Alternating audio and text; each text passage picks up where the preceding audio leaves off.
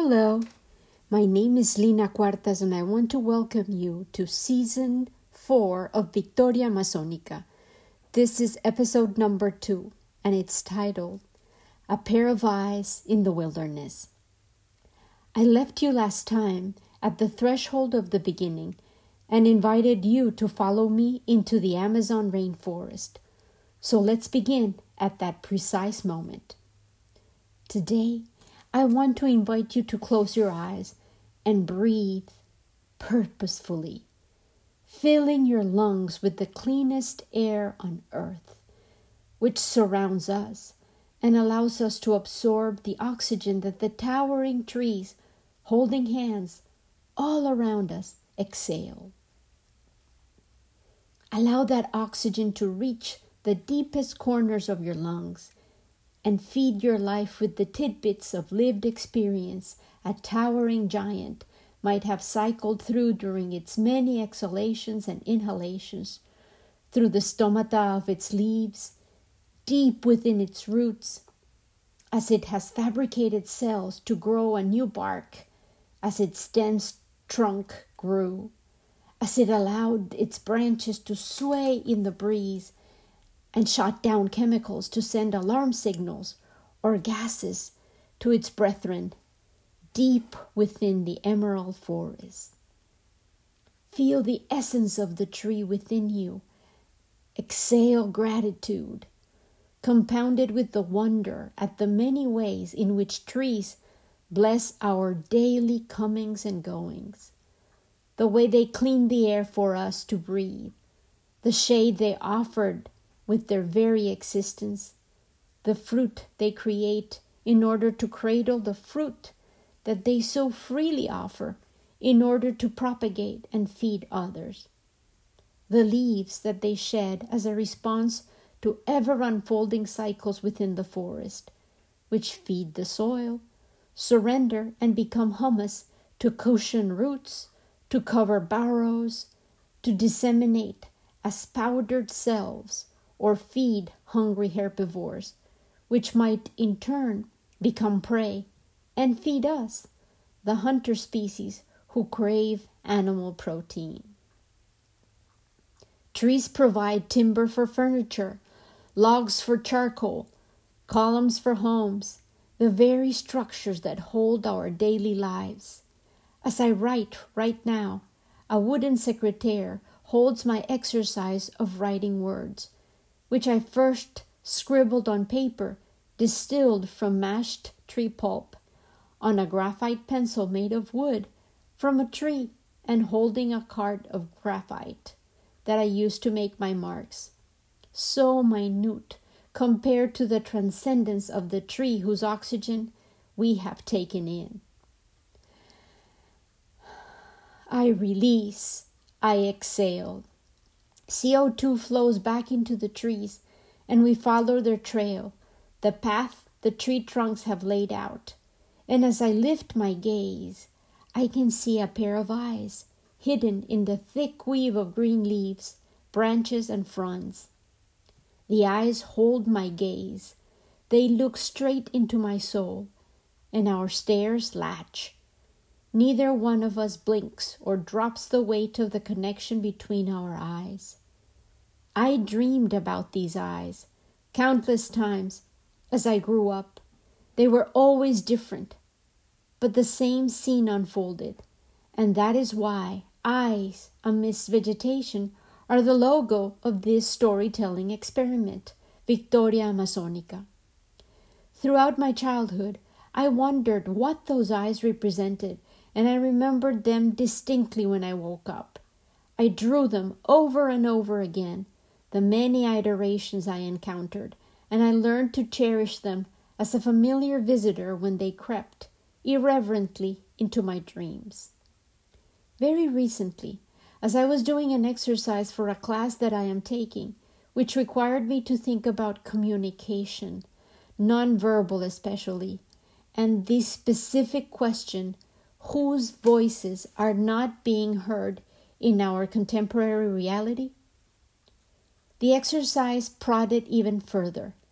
Whose voice do you want to be? Whose voice do you want to listen to? I think I answered clearly in my previous episode. I always want to be the voice of the Amazon. But delving deeper into the matter, I remembered the exact moment when the eyes that I had seen in my dreams became real in the Amazon. This is a memory that I had hidden in my psyche, and I did not include it in the first season of Victoria Amazonica. Let's begin with a return to the place where I met those eyes. I was teaching at the little school of Tarapacá in the Colombian Amazon, and during a particularly busy week at school, my husband left on a river patrol while I stayed in town. We had just received a new patient. She was just a child, around 10 years old. The hospital roof was in such disrepair that I had to open our tiny home a thatched hut with walls, and welcome Laurita, the patient who had arrived a day before on a boat, brought by the elders of her tribe. She had disembarked quietly, never lifting her eyes off the floor, and although I had offered my hand, she walked slowly, right behind me. I chattered on, asking questions and offering my own name, but she only grunted once when she tripped, and only then I managed to see her face. It was covered with blisters, and some of them seemed to be infected, and I noticed that there were more lesions on her arms and hands. Her hair looked like someone had chopped it haphazardly, long and short in varying degrees, and her discolored dress was torn and dirty. Laurita looked like a soul that had not been taken care of, seen, or loved. She followed me into our tiny house and stayed in the darkness of the entrance hall. I walked into the kitchen and retrieved the only snack I could offer crackers that I stored in a tin to protect them from the rats, bugs, and roaches. I sat by Laurita in the dark and I held out the crackers. She did take them, but she still would not look at me. Laurita had shallow, raspy breath, and I told her that I had lots to do around the house and that I wanted to show her where she was going to sleep. We had a small storage room and we had brought a cot from the hospital in order to allow her to have her own space. I did not know whether she understood Spanish or if she even comprehended what I said. The nurse who worked with us, the loyal Paisa, had told me that he doubted she spoke anything but Huitoto, the native language, if she in fact was capable of speech. The elders did think that she understood what she was told, and he thought that she at least had a general idea of her situation and why she had been left here by the representatives of her tribe. The story we had been told was that she had pemphigo, pemphigus in English, which is an autoimmune disease that manifests in skin lesions, blisters that can become infected and, if not treated, can be lethal.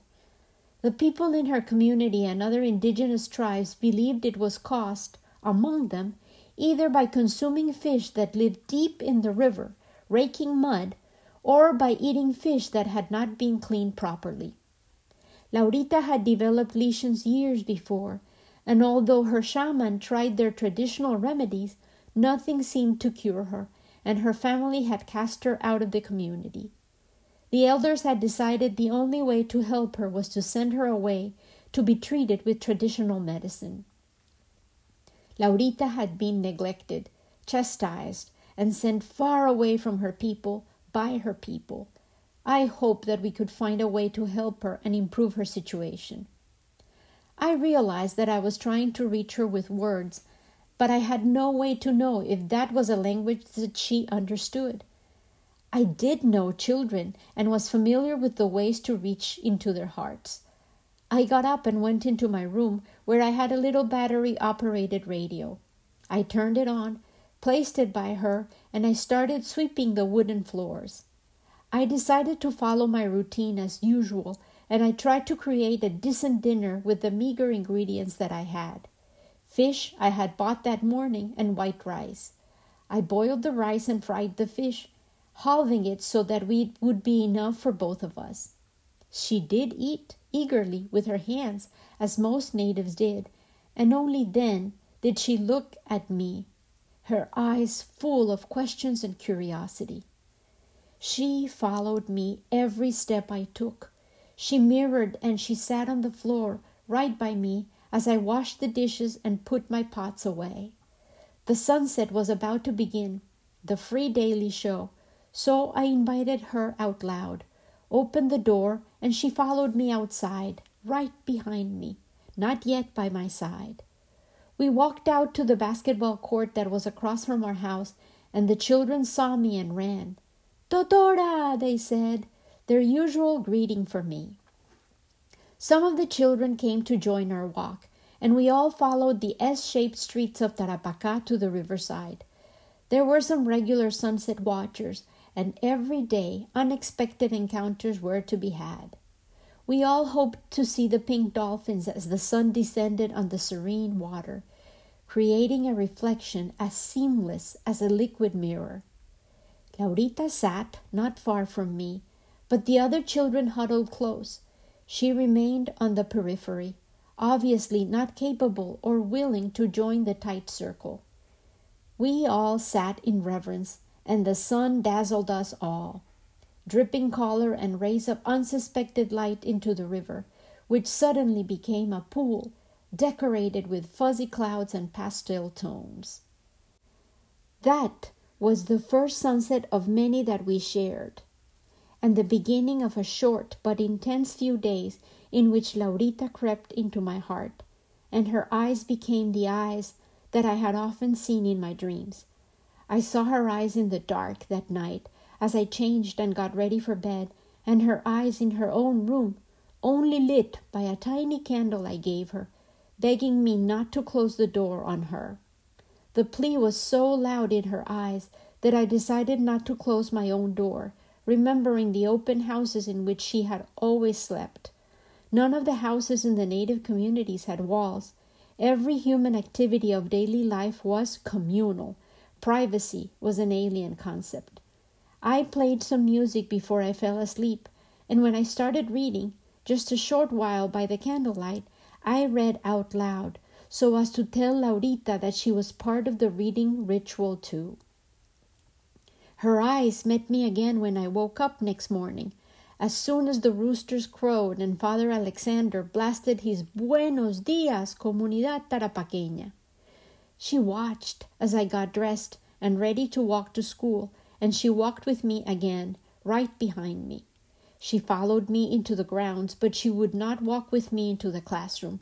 She watched and listened, I am sure, as I taught and walked from class to class like a shadow. She followed, and I could feel her eyes even when I couldn't see them.